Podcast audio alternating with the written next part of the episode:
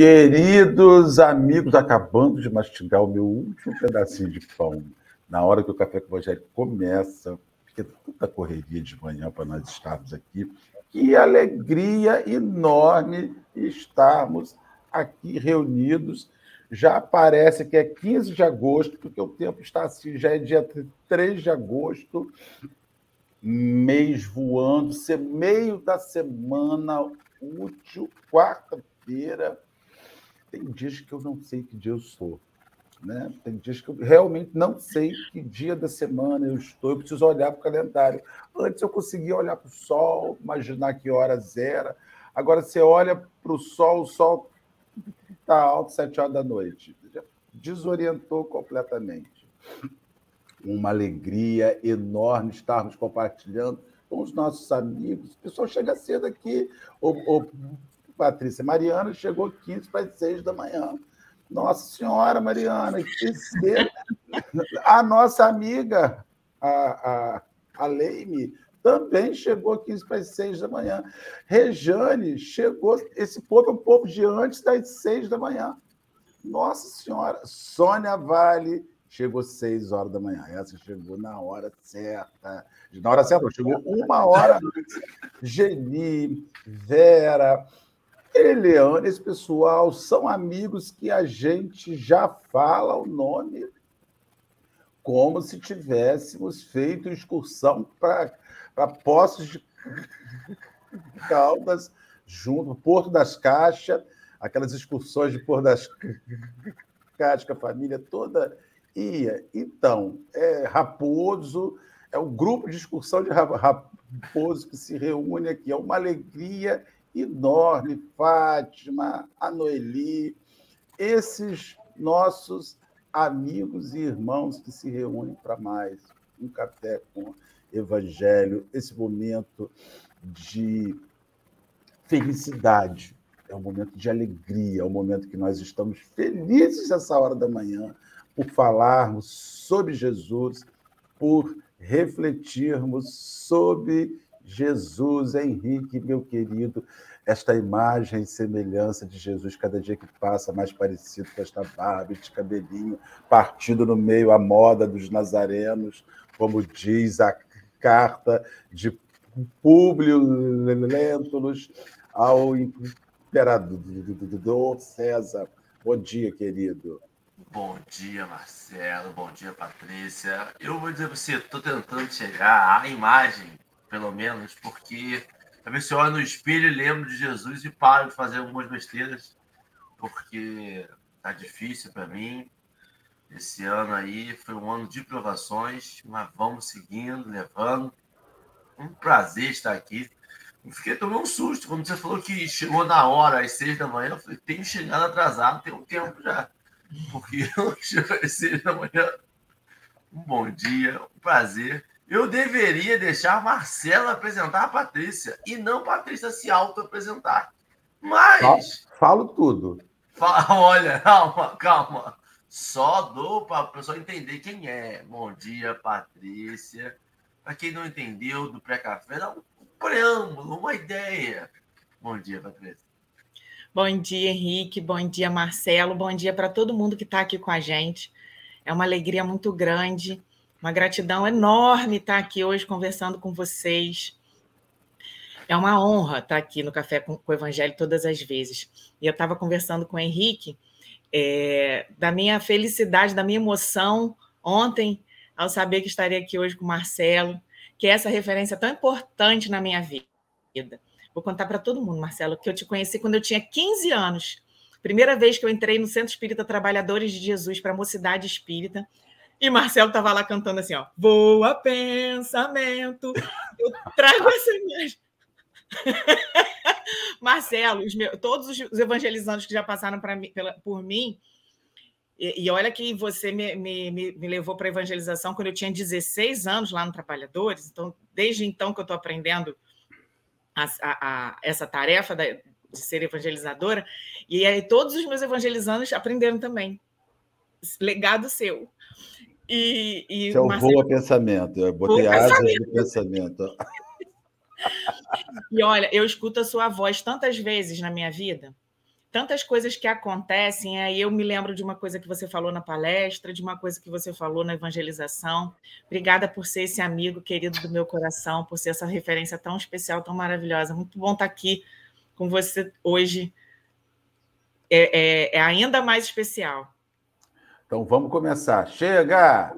Chega! vamos lá! Vamos iniciar. Tá eu sei que sou, sou velho, mas é, é, é, é eu, assim, a vida proporciona a gente assim,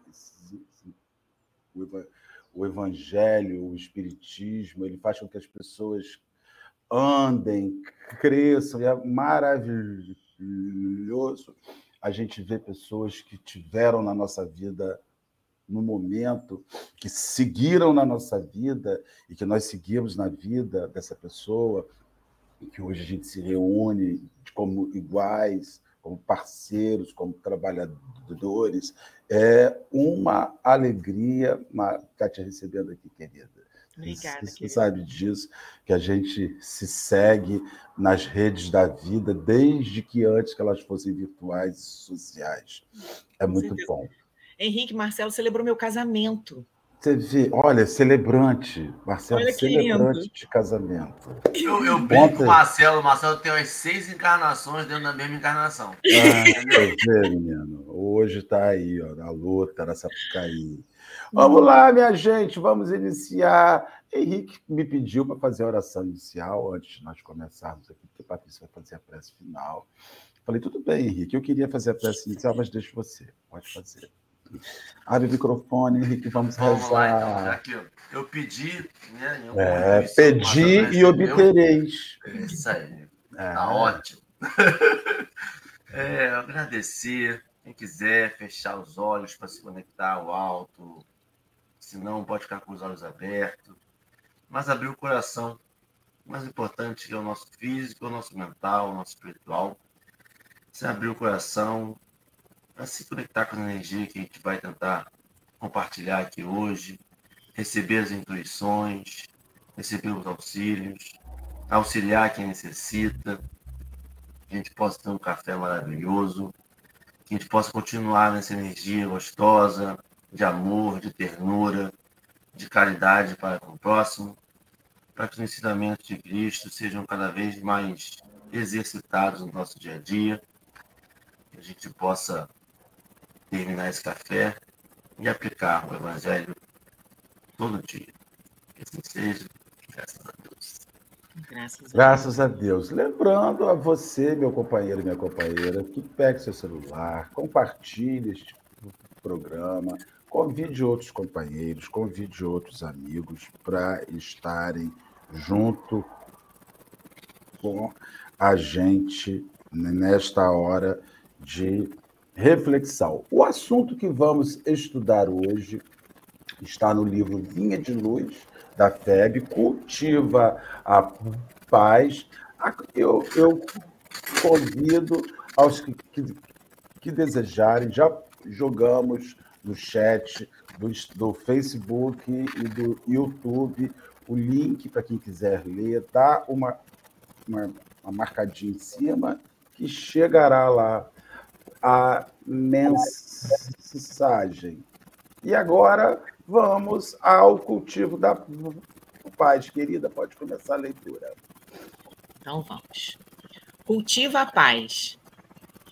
E, se ali houver algum filho da paz, repousará sobre ele a vossa paz. E se não, ela voltará para vós. Jesus está em Lucas, capítulo 10, versículo 6. Em verdade, Há muitos desesperados na vida humana. Mas quantos se apegam voluptuosamente à própria desesperação? Quantos revoltados fogem à luz da paciência? Quantos criminosos choram de dor por lhes ser impossível a consumação de novos delitos? Quantos tristes escapam voluntariamente às bênçãos da, da esperança? Para que um homem seja filho da paz, é imprescindível. Trabalhe intensamente no mundo íntimo, cessando as vozes da inadaptação à vontade divina, e evitando as manifestações de desarmonia perante as leis eternas. Todos rogam a paz no planeta, atormentado de horríveis discórdias, mas raros se fazem dignos dela. Exigem que a tranquilidade resida no mesmo apartamento onde mora o ódio gratuito aos vizinhos. Reclamam que a esperança tome assento com a inconformação e rogam a fé lhes aprove a ociosidade no campo da necessária preparação espiritual. Para a esmagadora maioria dessas criaturas, como diz, para, para a esmagadora maioria dessas criaturas comodistas, a paz legítima é realização muito distante. Em todos os setores da vida, a preparação e o mérito devem anteceder o benefício. Ninguém atinge o bem-estar em Cristo sem esforço no bem, sem disciplina elevada de sentimentos, sem iluminação do raciocínio. Antes da sublime edificação, poderão registrar os mais belos discursos, vislumbrar as mais altas perspectivas do plano superior, conviver com os grandes apóstolos da causa da redenção. Mas poderão, igualmente, viver longe da harmonia interior que constitui a fonte divina inesgotável da verdadeira felicidade. Porque se o homem ouve a lição da paz cristã sem o propósito firme de se lhe afeiçoar, é da própria recomendação do Senhor que esse bem celestial volte ao núcleo de origem, como intransferível conquista de cada um. Emmanuel. Tá, tá fechado seu áudio, Marcelinho. Eu falei ui. Isso. Oi. Oi. Ui. É oi, não é oi, né? Ui, mas não, o oi, oi. Também, oi também serve. É oi, né? Vamos lá, e, querida, pode começar. E, Marcelo, é, é sempre um presente. Os temas do, do Café com o Evangelho são sempre um presente para mim. Todo, todo tema que a gente estuda para compartilhar, para trocar, para essas trocas, eles vêm primeiro como um, um grande convite para nossa autorreflexão, para nossa é, para o nosso próprio olhar para dentro primeiro. E, e, eu confesso, vou contar para vocês, eu escolho a data conforme, eu, eu, escolho o dia da minha participação conforme a data que dá da rotina familiar, de criança, enfim, de trabalho. E aí, quando eu sempre o, o tema é sempre um presente. E é, a paz tem sido uma busca tão in, in, in, intensa para mim ultimamente e para o mundo. Eu, eu, acho que esse momento não é só meu, esse momento né, é coletivo, de, de, de tanto barulho exterior, tantos desafios, tantos convites desafiadores do mundo, e nós estamos aí nessa busca desse equilíbrio, dessa paz. E Emmanuel, como sempre, muito preciso na sua, nas suas ponderações, na, na, na sua orientação, de que a paz ela precisa ser cultivada, construída, conquistada por cada um de nós. É, não adianta nós pedimos a paz e falamos, né, queremos a paz mundial e a paz mundial vai acontecer. Sim, ela vai acontecer, isso é irremediável. Mas ela vai acontecer na medida que a paz no foro íntimo, no mundo íntimo de cada um, se fizer. Esse é, é, é o grande alerta dessa mensagem. É, e, e, e, refletindo sobre tudo isso, gostaria até de convidar, trazer para o nosso bate-papo a reflexão sobre sete aspectos da nossa vida, sobre como nós estamos cultivando a paz em sete aspectos da nossa vida é, porque é tudo um trabalho nosso, né? pessoal, intransferível, e, e que a gente pare de ficar olhando para fora e colocando a culpa né, no vizinho, colocando a culpa no marido, no filho, eh, eh, no mundo de uma forma geral, pela nossa intranquilidade, pela nossa impaciência, pelo nosso desassossego, mas que a gente olhe para dentro, para porque a vida funciona de dentro para fora, né? É, é sempre de dentro para fora. E o outro, o vizinho, que, que faz com que a gente é, experimente a nossa intranquilidade, o, o, o, o, companheiro, a companheira, o filho, a filha, a, os, os, colegas de trabalho que, que nos permitem confrontar, é, é, olhar para a nossa impaciência, impaciência para a nossa inquietude, eles nada mais são do que nossos espelhos. Né? Eles nos permitem olharmos para nós mesmos através deles. Né? É... Fala um pouquinho, gente, senão eu vou falar aqui para chuchu. Olha, eu, a parte primeira, o primeiro parágrafo, são parágrafos grandes, né? até incomuns na escrita de Emmanuel, porque ele escreve parágrafos sempre muito curtinhos. Muito curtos, é. E aqui ele tem parágrafos muito grandes. O primeiro parágrafo que me chama muito a atenção é quanto as pessoas abraçam a sua própria dor. Sim. Né? É, quanto você abraça, você gosta daquilo ali. E assim, em verdade, há muitos desesperados na vida humana, mas quanto se apegam voluptuosamente à própria desesperação. Assim, eu tenho que ter alguma coisa, nem que seja minha desgraça. então, assim, alguma coisa tem que ser minha. E, assim, é, eu, eu tomo afeto, uma certa afeição mórbida ao meu sofrimento. E, e falo do meu sofrimento até com, com, certa, com certo romantismo, né? É, como se aquilo eu gostasse de estar abraçado à minha dor. Infelizmente, há pessoas que se equivocam no pensamento dentro da doutrina espírita de que ser espírita é ficar feliz e abraçar cada momento de, de conturbação na sua vida. Quando a dor chega, oba! Estou tá sofrendo. Tá oba, que delícia, estou resgatando, que, que alegria. Ah, obrigado, Senhor. Estou vivendo a guerra interior. Como é bom viver isso, né? Não, não é, não é bom, isso machuca, isso, isso tem só, isso só é legal se tem um sentido de transformação.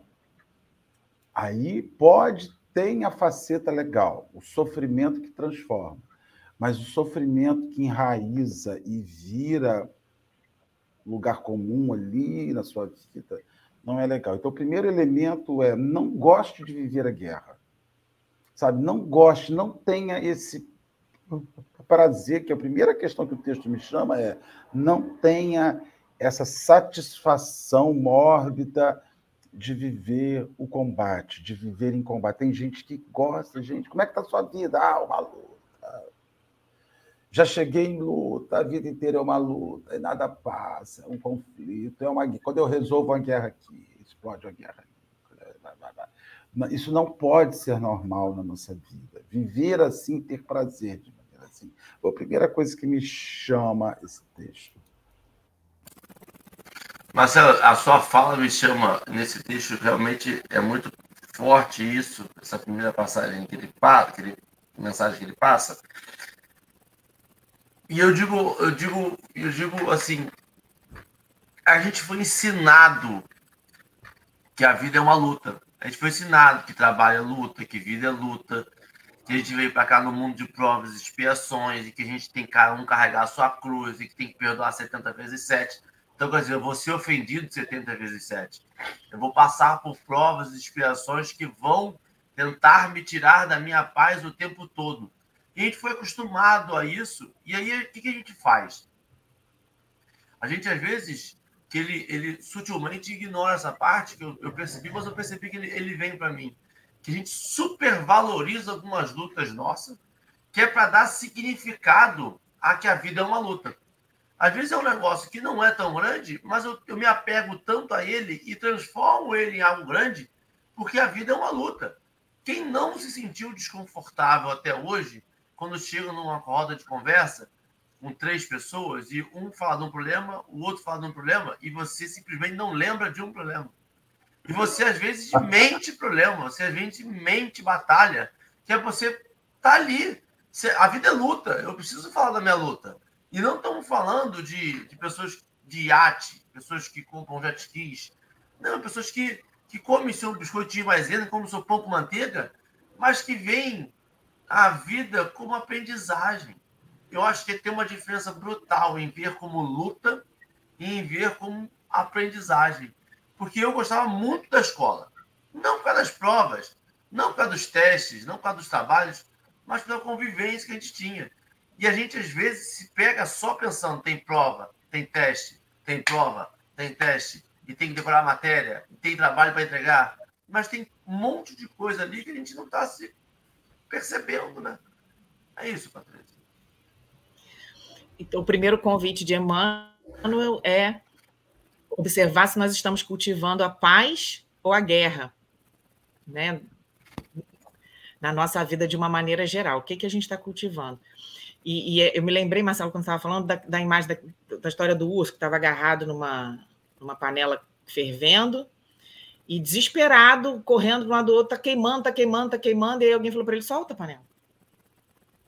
Né? Quantas vezes a gente fica ali agarrado, porque a gente aprendeu a ser assim, né? Porque a nossa cultura é uma cultura que convida para ir, solta a panela. É, né? Solta nossa... a panela. E o, no, no, no, o segundo convite de Emmanuel é para olhar para esse nosso mundo íntimo.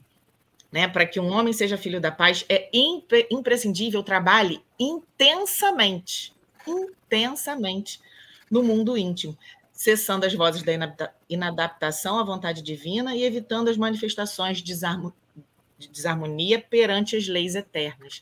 E aí é o processo da reforma íntima, do autoconhecimento que a gente merece fazer. A gente merece. Esse é o presente que a gente recebe ao reencarnar. A gente está aqui não é para sofrer, não.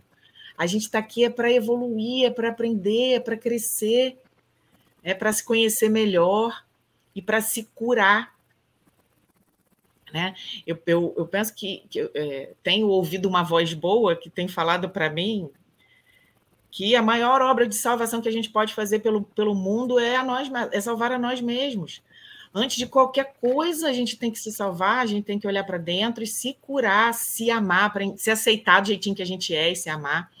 E aí eu estava falando daquele, daquelas, daqueles sete aspectos da nossa vida que eu, que, eu, que eu aprendi que são importantes a gente olhar, e o primeiro deles é o, o nosso ambiente. E o primeiro ambiente que a gente habita, o primeiro lugar que a gente mora, nesse planeta é o nosso corpo. Né? Então, como está a nossa relação com esse ambiente? Como a gente está cuidando desse ambiente? É, quais são os alimentos que eu escolho para nutrir as minhas células? Isso está me causando, me gerando paz ou está me gerando guerra? Eu estou construindo a paz ou estou construindo a guerra nessa relação com esse primeiro lugar, no cuidado que eu tenho com esse primeiro lugar que eu habito, que é o meu corpo, e os demais ambientes em que eu estou.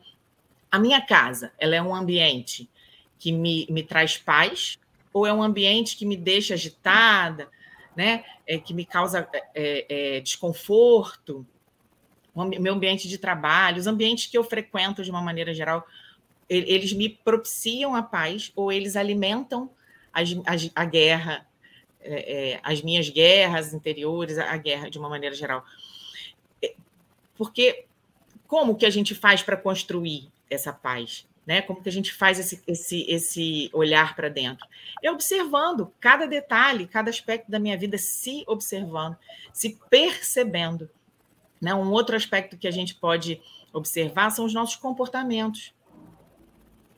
Os meus comportamentos, eles estão comprometidos com a construção da paz, verdadeiramente? Como que eu falo com as pessoas? Né? É, a minha contribuição, a contribuição da minha fala é uma contribuição que vai gerar a paz ou que vai alimentar a guerra, ou vai provocar a guerra. Importante demais olhar para isso. A maneira como eu, o, que eu, como eu olho, é, é, as minhas caras e bocas, né, como eu me expresso, como, como eu, eu estou. Fala, Marcela. Posso te falar uma coisa que aconteceu é. esses dias? Eu percebi uma coisa. Eu sempre fui muito afetuoso, muito afetuoso. Sempre gostei de abraçar. Você sabe disso, gente se abraçava. Sempre gostei de abraçar os meus amigos. Sempre gostei de abraçar as pessoas. O que, que aconteceu com a pandemia? Nós paramos de partilhar afeto. E, de repente, eu comecei a perceber que eu, tá, eu fui ficando, não seco, mas fui ficando frio. Porque parei de compartilhar. Gente, uma coisa. Eu tirei da minha vida porque uma doença disse que nós não podíamos mais nos tocar. E eu, e eu, tenho cinco meses, cinco ou quatro meses, né? Que eu comecei a descobrir que eu estava sentindo falta de abraçar pessoas. Sabe? Mas é para aqueles abraços apertados, trocando vírus. Produz né? ocitocina. Abraço é, produz ocitocina. Né? Aí né? eu comecei a falar assim: não, você não pode mais se abraçar porque você vai adoecer. Mas eu me peguei adoecendo porque não podia mais abraçar. Então eu vou ficar doente de qualquer jeito, então eu vou ficar doente feliz. Entendeu? Boto minha máscara e abraço pessoas. Eu voltei a abraçar pessoas, eu voltei a... e tem me feito, tem comecei a me automedicar nessa troca. Sabe? Aí eu, eu comecei a perceber que a gente já vive num mundo com pouca expressão de afeto, né? Aí vem uma doença que quebrou completamente a expressão de afeto físico, que sempre foi uma coisa do brasileiro que é grudento, sabe? E a gente gosta, eu, eu gosto, isso para mim é importante, eu gosto de chegar no Trabalhador de Jesus, eu gosto de estar com meus amigos, dar longos abraços, apertar, beijar, eu gosto, é uma coisa... Eu, eu me, me peguei adoecendo no medo do Covid, eu adoeci de afeto, eu adoeci dessa, dessa ausência de troca, que para mim é tão importante. E é isso que eu queria falar, porque eu voltei, não estou nem aí, já peguei Covid, já estou assim, estou quatro vezes vacinado, tô, voltei a esfregar. Ah, posso ver uma árvore, pá, um, um poste pá, praça, pá, pá, gente, pá. Voltei. É, eu ainda não voltei a abraçar, ainda estou ileso ao Covid, graças a Deus. Patrícia, olha quem está aí, um convidado especial, meu Deus ah, do céu. Nome papai lindo, te amo. Papai lindo. Papai lindo, quando voltar dos Estados Unidos, que ele está lá, que eu vou vê-lo, né? Porque nós moramos na mesma cidade, mas a gente está sem ver há tanto tempo. Dívida minha, meu amigo, nós vamos nos encontrar. Deus quiser. Pode continuar, gente. Sim. Você quer continuar? Você estava falando? Pode, não, pode ir, pode ir, pode ir, pode ir, pode ir. Pode ir. Então vamos. É, essa, essa, essa coisa do, do abraço, eu também, Marcelo, tenho necessidade de abraçar. É uma necessidade. A pandemia foi um convite, um super convite desse, desse olhar para dentro, né? E, e, ela nos trouxe aí um tantão de desafio para cada um de nós, esse tanto desafio aí, para a gente que é grudento, que gosta do abraço, como foi realmente é, sofrido, né? Olhar e não poder dar aquele abraço, produzir um bocado de ocitocina, que é o que, que dá aquele confortozinho na alma, no coração, como, como é necessário, e como o abraço ele gera paz, ele, ele produz a paz, né? Para a gente, por dentro, e é, é, uma troca, na verdade, dessas de energias boas, de ocitocina e desse bem-estar e de paz. Quantas, quantas, quantas, quantas guerras um abraço não, muitas vezes não é capaz de calar, de cuidar, de curar, né? Um outro aspecto que a gente pode olhar é o aspecto uh, do, das nossas crenças, dos nossos valores. É, a gente já falou aqui até de algumas delas. Uma, o que, que, são as crenças? Né? São aquelas coisas que a gente nem dá conta muito de que, de que acredita, mas é que são os norteadores do nosso comportamento, de tudo que a gente faz. Então, por exemplo, é, a gente só dá valor ao que conquista com sacrifício, que conquista com, com sofrimento. E então não pode dar valor e, e, e, e, cuidar e manter na vida alguma coisa que a gente ganhou. Ganhou na loteria, tem que gastar o dinheiro, o dia, o dia, no dia seguinte. Né? Então, será que é uma, é uma verdade isso de que a gente só dá valor ao que, ao que conquista com, com sofrimento ou é uma crença que a gente pode melhorar, que pode atualizar para as coisas que a gente já aprendeu, né? Vem aprendendo na jornada. Então, observar as nossas crenças, se as nossas crenças elas estão nos convidando à guerra ou se elas nos ajudam a construir a nossa paz interior. Patrícia, essa crença é muito importante. Olha que doideira, né? Ele, ele, no texto ele fala assim, ó, cessando as vozes da inaptidão à vontade divina. Ou seja, quando a gente não se sente apto à vontade divina. Eu, assim, com todo respeito à nossa existência, mas assim, é a vontade divina. Se a gente vai estar apto ou não, se a gente vai se sentir apto ou não, é um sentimento nosso. A vontade divina vai se cumprir. A gente. E é engraçado porque ele não fala assim: é, vê se você está. É, é, se você consegue ou não executar a vontade divina. Não. É só cessar as vozes da sua inaptidão. É o que você está dizendo que você não consegue cumprir. É aquilo que você está dizendo que você não é capaz. Essa, quando a gente fala que a nossa crença bate, vai de encontro, vai contra é contrária à vontade divina. Olha a nossa pequenez para uma vontade divina. E ele complementa ainda. E evitando as manifestações de desarmonia perante as leis eternas. É Sim. aquele negócio, tá ventando, para de ventar. A onda, ninguém é maluco de ir para o mar e falar assim, mar, para de bater. Sai onda, sai onda, não vai, agora você para, não vem e a onda vai todo dia, porque é uma lei eterna. E as pessoas, a gente se pega fazendo isso. Não, meu ente querido não pode morrer. Meu ente querido não. Mas vai acontecer, é uma lei. Não tem o que a gente fazer. Não é, não é pessoal. Não é conosco. É algo que a gente tem que se adequar. Você quer que um, uma criança se comporte como um adulto de 25 anos. É lógico. Você quer que um senhor se comporte como um adulto de 25 anos. Você quer que. Você, olha... você, não, você não respeita os ciclos. Marcelo, olha só como é que é. Aí eu, eu acho interessante que é manif... ele vai assim, bem legal, né? Ele vai. Cessa suas vozes da cabeça, cessa aquele sentimento de inaptidão, você é apto à vontade divina, e cessa as manifestações, que é aquele murmúrio, é aquela boca fechada, é aquele olho franzido, é aquele sentimento daquele golpe. Um golpe que eu manifestei desarmonia. Agora, domingo, minha mãe me chamou fazer a despedida das férias das crianças. A gente foi na pizzaria que tinha brinquedotecazinha para as crianças. Só que a brinquedoteca era para crianças de até 1,35m. E minha filha de 11 anos já está mais velha. E aí, eu sempre peço para ela não ficar enfiada no telefone celular. Compartilhar aquele momento com a gente. E aí, de repente, a gente estava conversando sobre taxa de juros Selic da Noruega. Tipo assim, nossa, chato para qualquer pessoa na mesa. Aí a gente olhou para ela, ela estava chateada. Aí a gente falou: o que, que foi?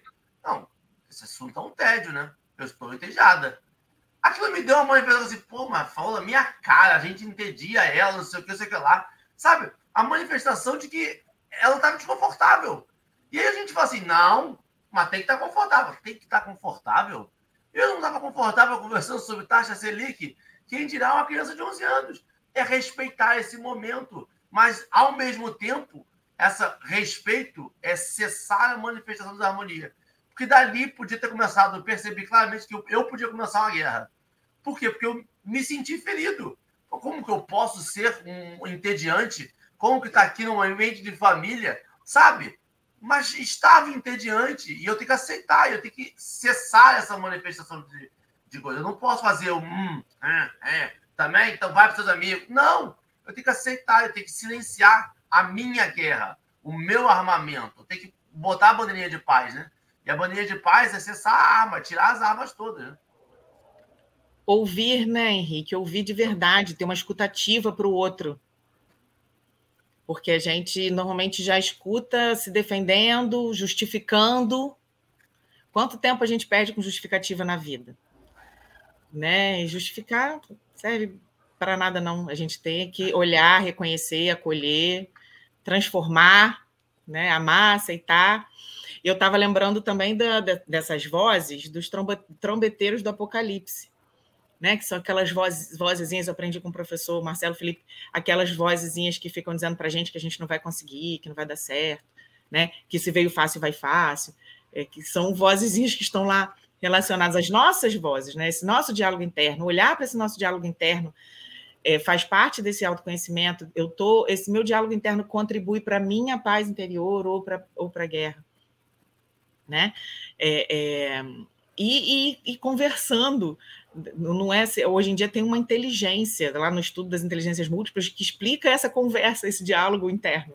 Então não é não é maluquice. Antes a gente antes que conversava consigo mesmo era considerado doido, né? Agora não é não, agora é inteligente. Se, agora se tivesse visão de raio-x na pandemia, todo mundo casinha, você ia ver gente cantando, assoviando, fazendo casa e boca, botando língua para fora.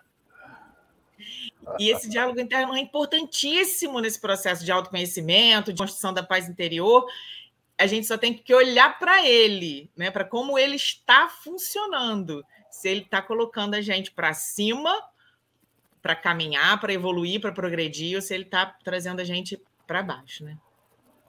É. Por isso que eu acho que terapia é tão importante, Patrícia. Sim. Quando você fala algumas coisas em voz alta, você fala, gente, eu estou pensando isso mesmo, que doideira. Gente, aí você vê o seu pensamento de verdade. Porque na hora, eu, eu, eu falo, eu sou mestre em desculpa. Eu fui treinado para dar desculpas para mim mesmo.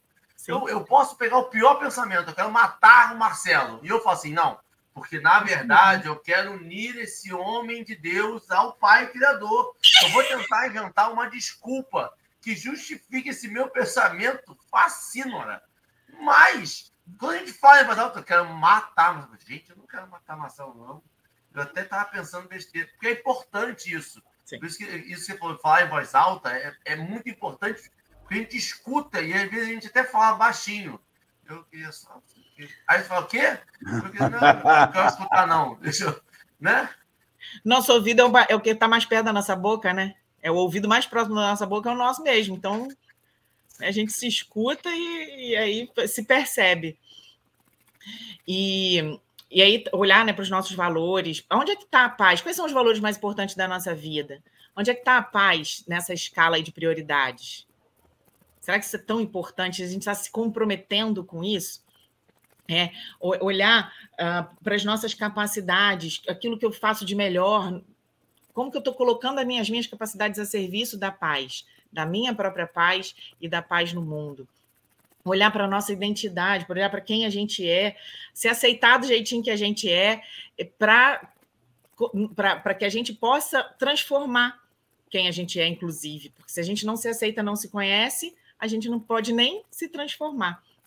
Olhar para os grupos aos quais a gente pertence, é, para a nossa família original, para a família construída, e como que a gente está participando desses grupos todos eles que a gente participa, como que a gente está construindo a paz, olhar para a nossa espiritualidade, como que a gente está se relacionando com essa nossa conexão com Deus, com os espíritos e como que a gente está trabalhando a nossa espiritualidade para a construção da nossa paz. É, é, são aspectos que eu considero bastante importantes aí para esse processo da, da, gente se perceber. E aí, é, Emmanuel fala: todos jogam a paz no planeta atormentado de horríveis discórdias, mas raros se fazem dignos dela.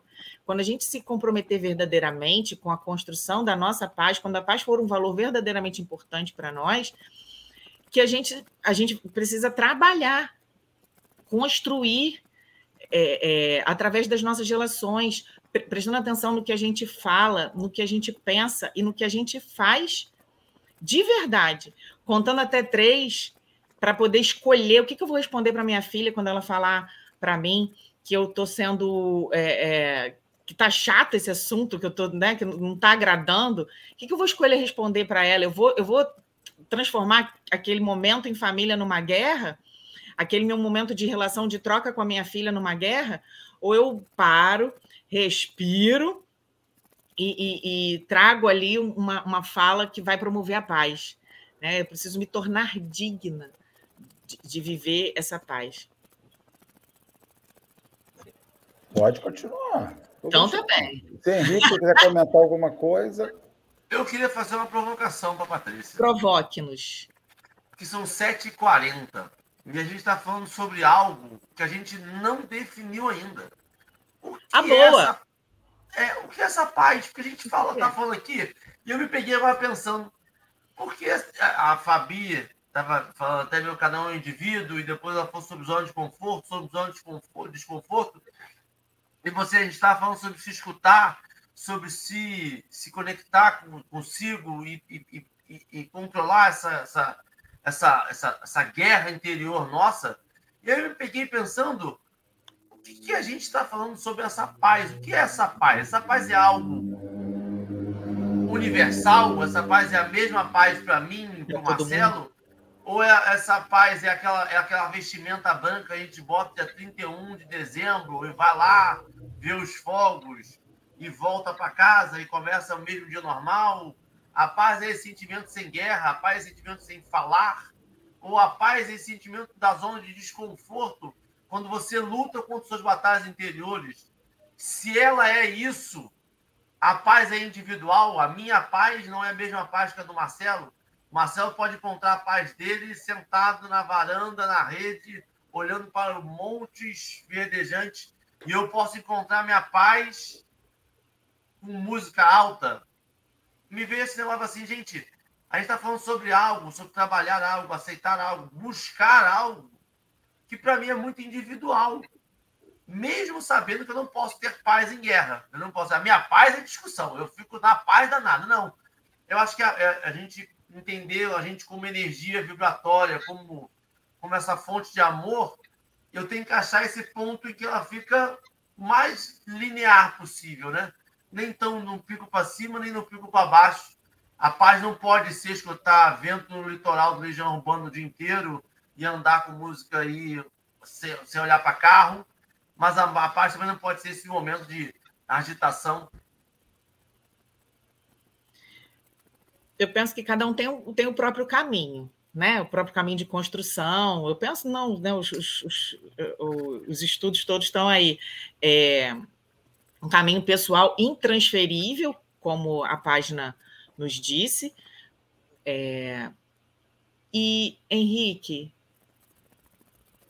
não tem. É, é, cada um acha o seu ponto de equilíbrio, mas é, é esse lugar da serenidade, da confiança, da fé. Não pode ser. A, é, é, a, a paz é o contrário da agitação, é o contrário da guerra, né? Onde você tem um, um barulho, um, um, desconforto, a zona de esforço, ela é desconfortável, mas ela, mas eu, no fundo, eu estou em paz porque eu sei que eu estou ali numa busca, uma construção que vai me levar para um outro patamar que vai, que vai me levar para um outro lugar emocional, sim, mais confortável. Então, a zona de, de esforço, ela faz parte, ela é necessária, é, é, mas não necessariamente é um lugar de, de intranquilidade, é um lugar de guerra. Não, ela é um lugar de esforço, de mudança, de passagem, de transformação. Posso comentar um filme? Pode, deve. A Vida é Bela, do Roberto ah. Benini. A vida, a vida é bela é isso.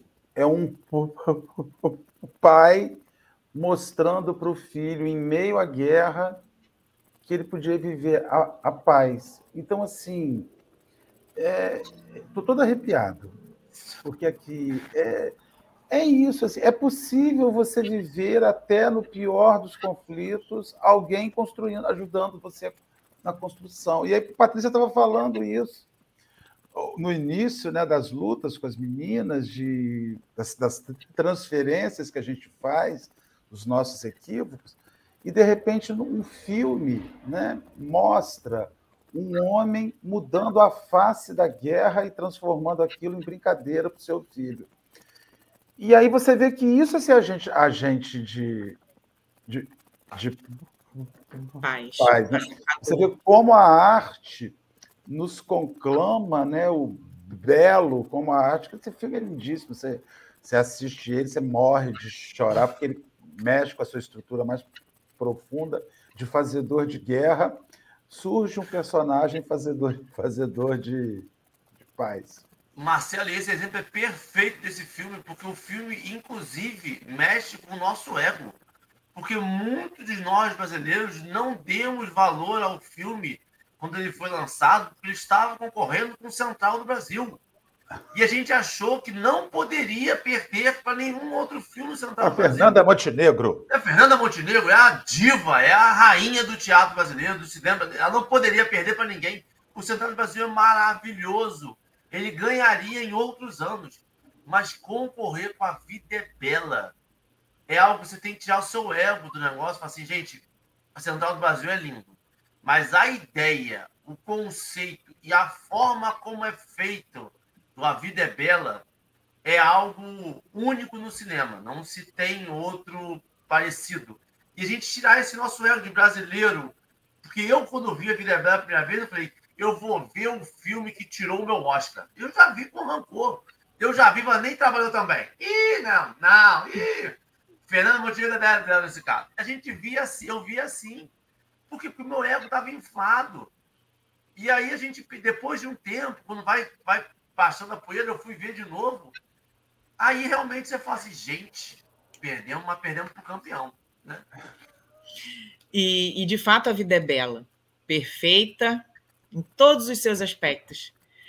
A gente fica em paz quando a gente aceita isso, quando a gente olha para isso para a perfeição de tudo que há, das coisas como elas funcionam, né? Esse lugar de, de aceitação, de reconhecimento da perfeição da criação, das propostas que, que, que a vida nos traz, quando a gente aceita, entende, fica tudo tão mais mais tranquilo de se viver, né? Mais, mais leve mesmo, porque é, é, eu concordo plenamente com o Marcelo que a gente não precisa do, do, sofrimento, né? André Luiz falou que a gente tem que evoluir é, pelo suor do trabalho ou pela lágrima da dor. Não disse que tem que ser só pela lágrima da dor, não. Pode ser pelo suor do trabalho, né?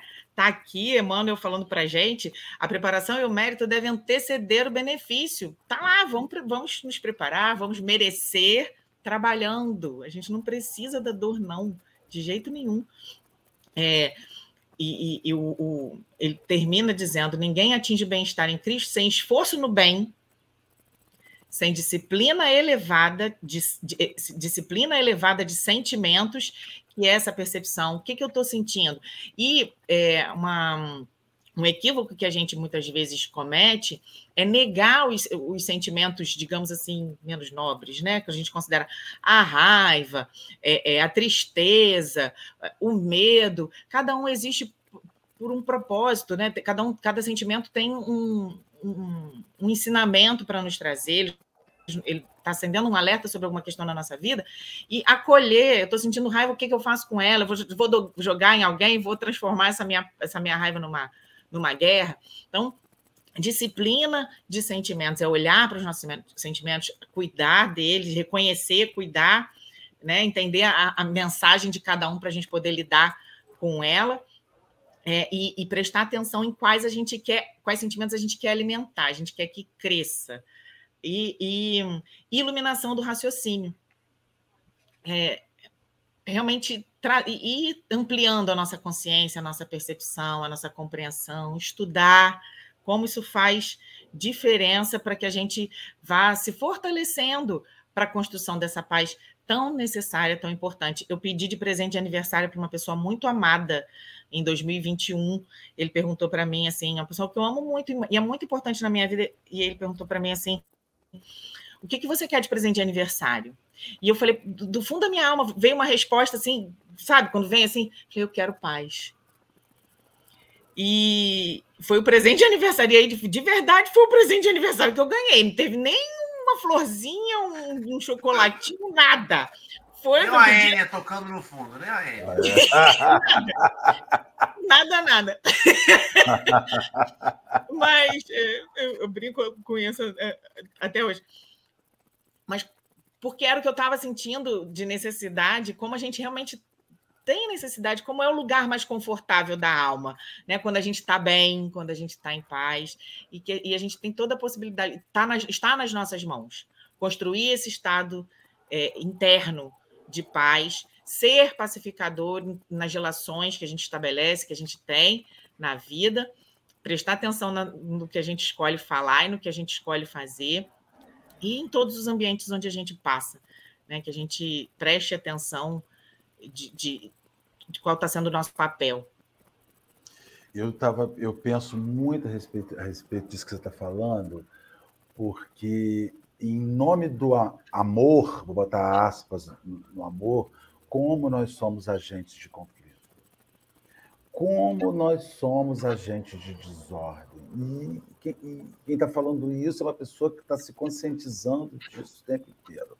Em nome do amor, em nome do bem-querer, em nome do desejo de ver as pessoas que estão ao seu redor felizes e bem, é, você é agente de, de imposições.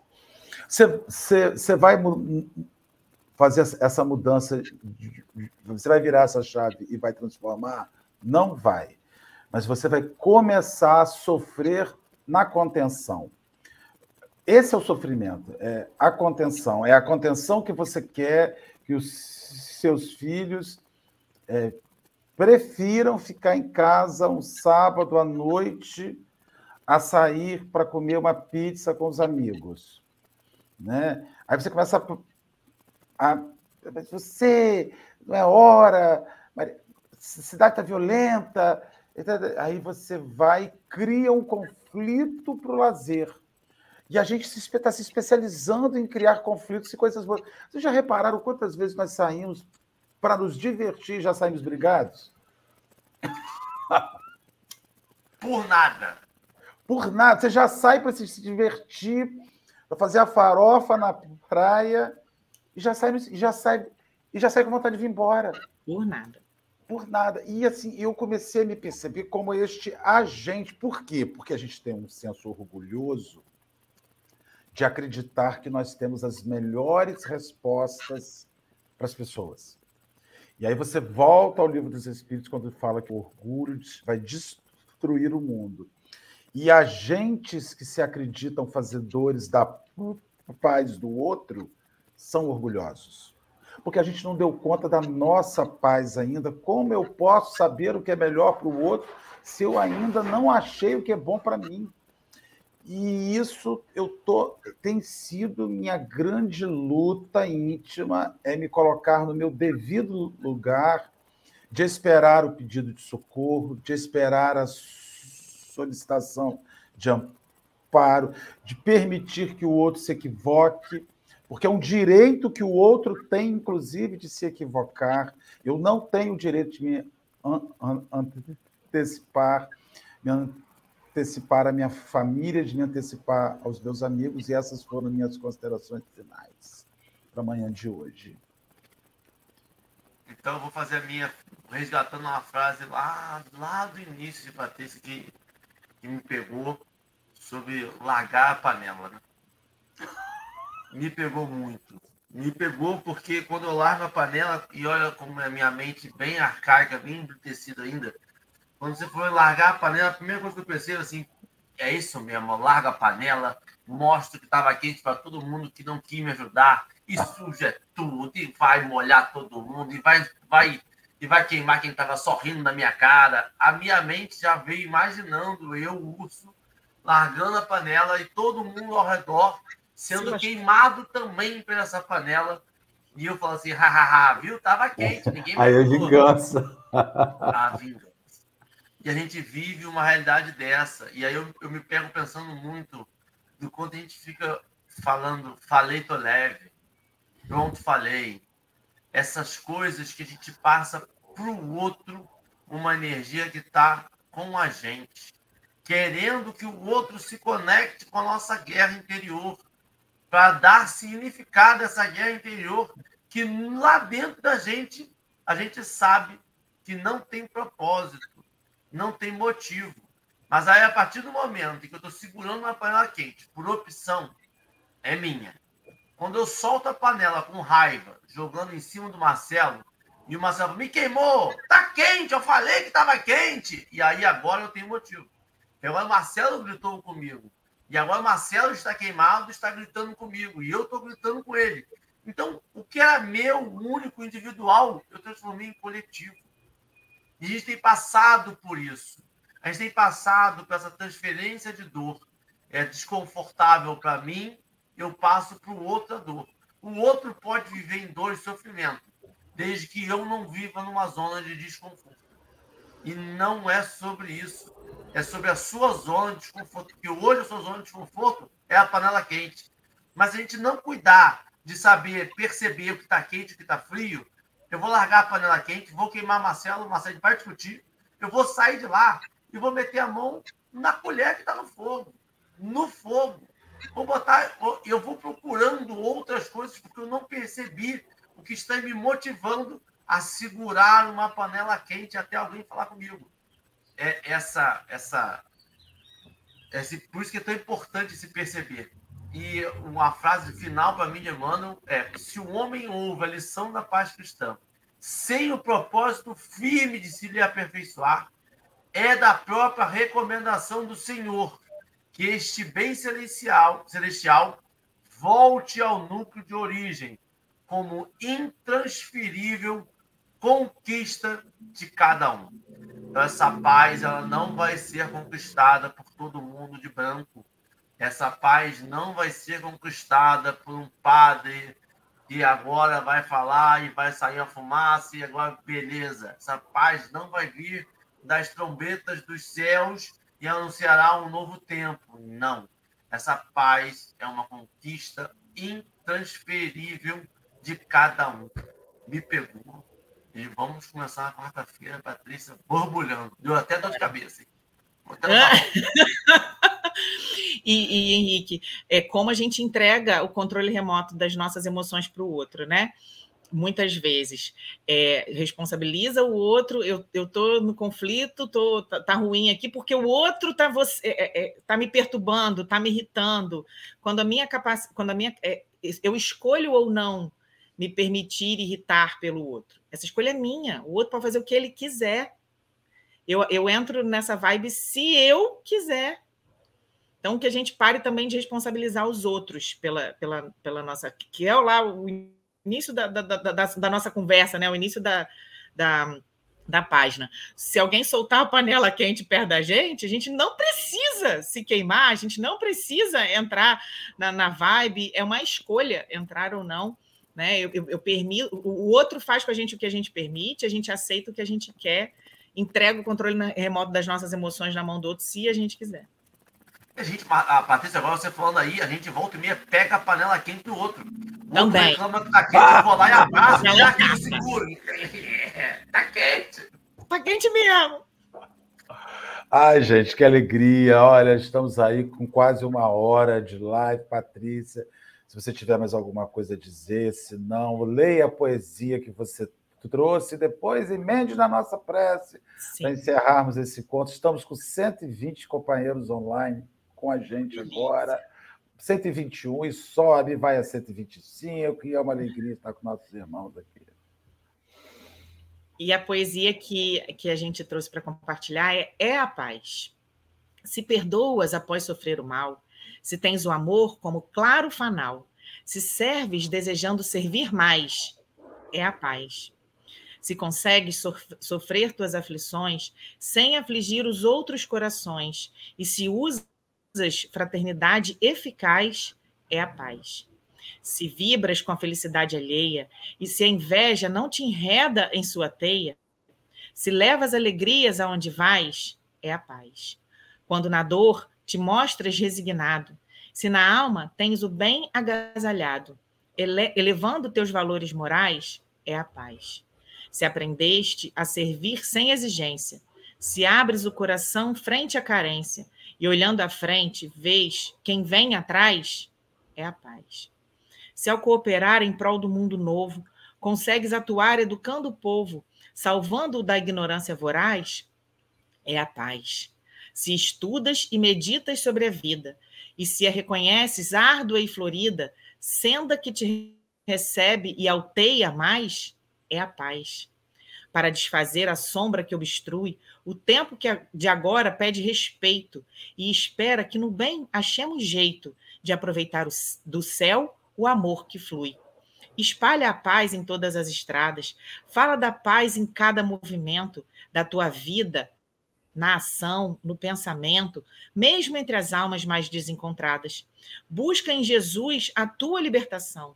Ama, trabalha e serve em teu roteiro para acender o facho verdadeiro que encherá de luz o coração.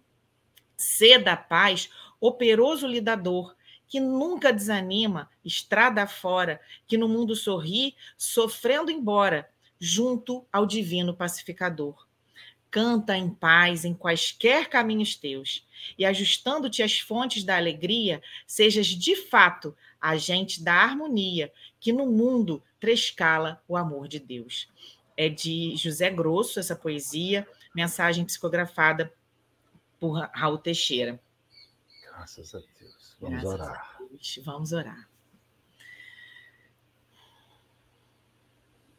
Senhor Jesus, amado Divino Mestre, nós te agradecemos pela oportunidade desse momento, desse tempo aqui presente, pelas trocas, pelo aprendizado, pelas luzinhas que se acenderam em nossas mentes, em nossos corações.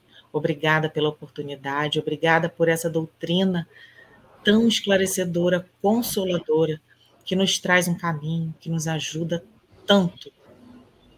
Que o Senhor visite cada lar aqui presente, que o Senhor visite toda a humanidade, que nós nos lembram, lembremos a cada minuto das nossas vidas, do nosso compromisso com a paz, de ser, que nós nos lembremos o tempo todo de sermos agentes da paz.